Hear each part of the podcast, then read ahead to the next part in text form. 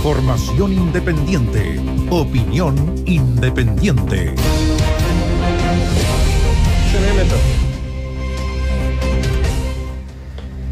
Hemos hablado más de una ocasión, Néstor, sobre la vulnerabilidad de nuestro país. En muchos planos, ¿no? Hay un plano que puede ser el económico, lo social, pero hay una vulnerabilidad nueva eh, y que tiene que ver con los sistemas informáticos. Esto no es algo exclusivo de Chile, evidentemente, y, y de esa perspectiva quizás resulte un poco ocioso compararse con otros países. Pero una sociedad que aspira a digitalizarse, que busca también una cobertura, por ejemplo, del Internet para la mayor parte de la población. Llegar al 5G. También para lograr que un mínimo de trámites, ¿no es cierto?, se puedan realizar a través de plataformas para aliviar la carga no solo del Estado, sino también de los propios ciudadanos. Lo que ha ocurrido hoy día nuevamente enciende las luces del arma, no es el primer hecho, no es el primer hecho, sobre em, nuestra vulnerabilidad. Em, se ha conocido algo increíble y es que se ha perpetrado un sabotaje informático. Se habla de presunto sabotaje, pero todo indica que ya hay un sabotaje em, al sitio web del gobierno digital. Y el problema es que ahí se habría podido acceder, lo estamos hablando de condicional, no sabemos cuál ha sido el daño, pero a, los servidores que administran las claves únicas. Las claves únicas que tiene cada ciudadano para acceder a instancias del, del Estado para realizar trámites, desde revisar o incluso hacer la propia declaración de impuestos.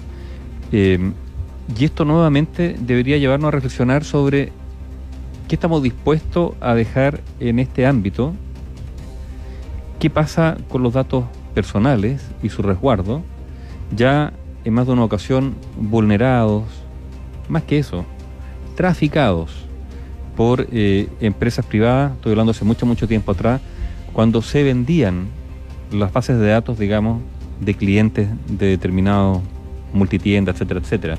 Había un mercado de ese tipo de información. Una información muy básica. ¿eh? El problema es que en la medida que la información adquiere mayor valor, se hace más complejo, más compleja, es más cara. Claro. Puede ser todavía más tentador para algunos llegar a hackear eso. Eh, y así estamos. Estamos con el Ministerio, Ministerio Público iniciando una investigación por este presunto sabotaje. Eh, el gobierno en una campaña preventiva diciendo a los ciudadanos que, mm, que actualicen su contraseña. O sea que Si- la si el gobierno está diciendo esto por si acaso. es porque teme que efectivamente las claves únicas se hayan visto eh, dañadas, alteradas, vulneradas. Eh, y aquí estamos nuevamente con el tema de la ciberseguridad, que, que por ahora, creo yo, no está a la altura, digamos, de lo que aspiramos, a lo que aspiramos. Digamos, a lo que aspiramos en virtud de lo que el propio Estado se ha puesto como meta, ¿no? Digitalizar el país y, todo eso. O sea, ese discurso tiene que ir asociado, pero de todas maneras, con procedimientos que garanticen la seguridad de los datos personales. Y en eso aparentemente se está fallando. Ya el registro civil eh, tiene eh, bastante información de todos nosotros, incluso con toda esta época de cuarentenas, tiene- se ha nutrido de incluso los movimientos, las zonas, ratificado direcciones, direcciones donde vive, direcciones que visita, o sea, hay mucho material, mucha información que el sector empresarial y sobre todo los que trafican este tipo de información podrían, como tú dices, hacer un negocio estupendo con la información de todos nosotros. Por eso es que llama la atención que en este caso, más allá de las explicaciones, porque el gobierno ha dicho, sabe que entraron como de 1 a 10, entraron en los primeros 2, 3 puntos de, la, de los temas de seguridad que estaban en torno a la clave, pero tampoco son categóricos si es que sí o no accedieron a información sensible. Y por eso es que le piden a los chilenos, bueno, cambie la clave única para hacer los trámites. Y que sabes, Néstor, aquí hay dos cosas. Por un lado está eh, la exigencia que debe hacerse el Estado para que garantice la protección de nuestros datos. Pero que aquí también se abren muchas interrogantes. Es si el propio Estado es capaz de garantizar que sus propios funcionarios garanticen ellos la privacidad de nuestros datos. Porque esos datos tienen un valor. Eh, Siempre ha existido la sospecha que incluso desde quienes son capaces de acceder por sus pegas, ¿no? por estar incrustado en el aparato del Estado, de acceder a determinado tipo de información, existe la legítima sospecha si esa información, de todas maneras, igual no es objeto de transacción en un determinado mercado negro de información. No voy a poner ejemplo, pero el ejemplo más pretérito era la base de datos que hace 15 años atrás se vendían. ¿De dónde salían esas bases de datos? ¿Quién tenía acceso a ellas? Yo siempre he tenido mis dudas legítimas, ustedes pueden no estar de acuerdo conmigo, con el CERVEL, el Servicio Electoral.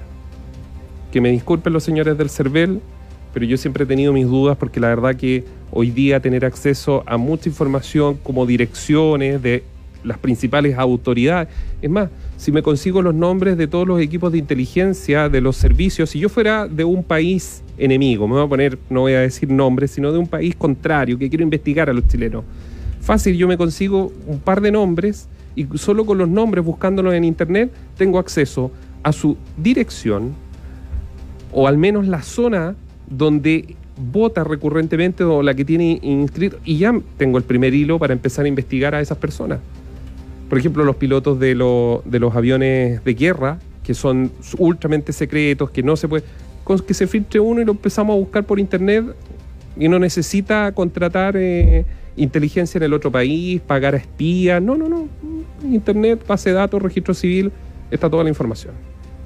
Entonces ya hay una, a ver, ya hay una vulneración de la seguridad, de la información, de... Bueno, a ver, yo creo que si uno le pregunta a nuestros auditores, yo creo que muchos de ellos viven con la aprensión respecto a la privacidad de los datos que tienen que entregar en determinada instancia, obligados, y, después no se sabe muy bien eh, quién puede acceder a esa información, o si esa información después es fruto de algún tipo de eh, tráfico. Esa es la palabra. Ya, eso es, yo creo que ese es un tema muy, muy acuciante, el problema que todo esto requiere para, para tratar los recursos. ¿ah? Eh, y recursos no hay muchos. Eso nos permite hablar de lo que está pasando con el proyecto del gobierno de una reforma del sistema de pensiones. Recordemos un aumento en la cotización, un 6% de cotización adicional. Hay propuestas que podrían repartirse en, tres tercios, dos, dos y dos, cuentas individuales, reparto y, seguro, reparto de, un seguro de longevidad. Exacto. Pero nuevamente estamos entrando al debate sobre el sistema de pensiones. ¿Por qué? Bueno, porque en paralelo, en el Congreso, em, ya se está implementando o se busca implementar un segundo retiro de un 10% desde las cuentas de em, los fondos de pensiones. Asumiendo que tampoco ahí queda mucha plata. Hay gente que podría gastarse lo poco que le va quedando en, en, los fondos, ¿no es cierto?, de las cuentas. Eh, y ya se están levantando las voces de expertos, pero particularmente la del Banco Central, que yo creo que tiene mucho peso, respecto a que esto era una medida excepcional y que repetirla podría, en el fondo, defondar el sistema. Ahora, no hay que engañarse, yo creo que más de algunos que postularon el retiro del 10% lo que quieren es a través de esto defondar efectivamente el sistema, eh, aspiran a cambiar el sistema y por lo menos eh, en el paso previo a cambiarlo, algunos creen legítimamente que lo primero es, bueno, eh, derrumbar el sistema de AFP.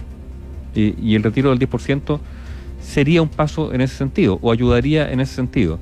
Lo que sí está claro, por ahora, es que más allá de todas las comisiones que se han hecho en distintos gobiernos, que han llegado a conclusiones más o menos consensuadas, no ha habido fuerza política de ninguna administración para llevar adelante una reforma al sistema de pensiones.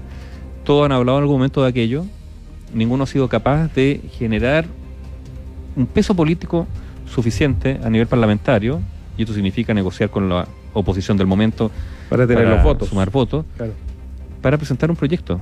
Entonces, nos encontramos, claro, ante una propuesta que ya parte eh, debilitada, porque es un gobierno que tiene, que, tiene minorías en, en el Congreso, pero además donde no tienen la contraparte una mm, uniformidad, estamos hablando de la oposición, que le permita decir, está bien, estos son los puntos de coincidencia, puedo ceder acá.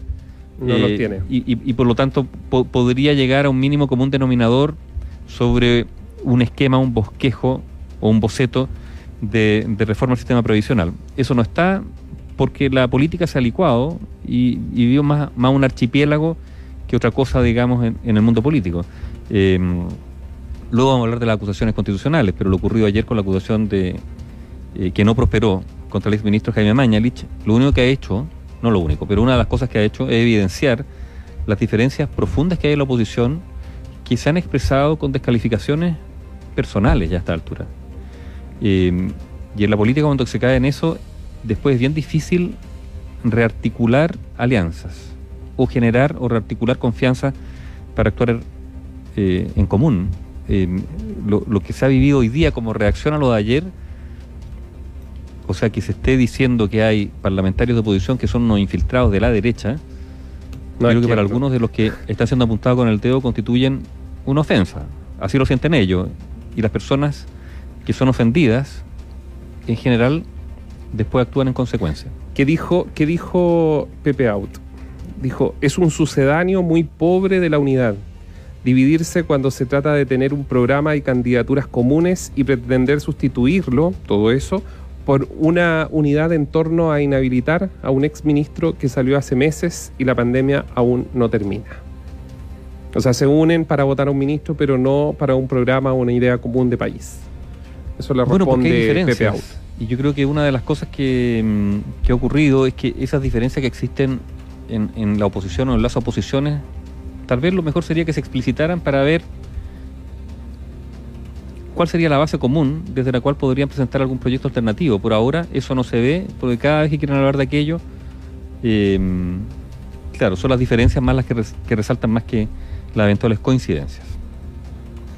Pero la intolerancia, bueno, eh, respecto al tema del 10%, que, que, es un tema que va a venir de debate sí o sí, porque a medida que el gobierno trata de introducir su reforma políticamente en el Congreso, no tiene espacio político y aparecen incluso oficialistas, como el senador Moreira, que dice, podríamos debatirlo, pero que ya hace una propuesta, ya, imagina, ya, ni siquiera lo que dice Ignacio Briones o lo que dicen los principales economistas, no, dice, podríamos debatir el tema de este segundo retiro del 10%, pero con un amarre, expandir en un año la jubilación, o sea que los hombres no se jubilen a los 65, sino a los 66, y que las mujeres no jubilen a los 60, sino a los 61 empiezan a haber condiciones.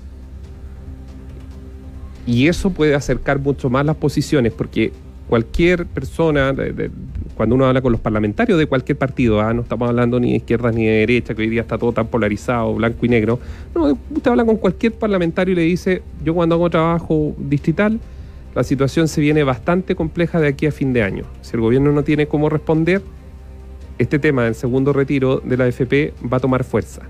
¿Cuál es el problema? en los sectores más vulnerables, ¿les queda plata en la AFP? Los números muestran que no. No.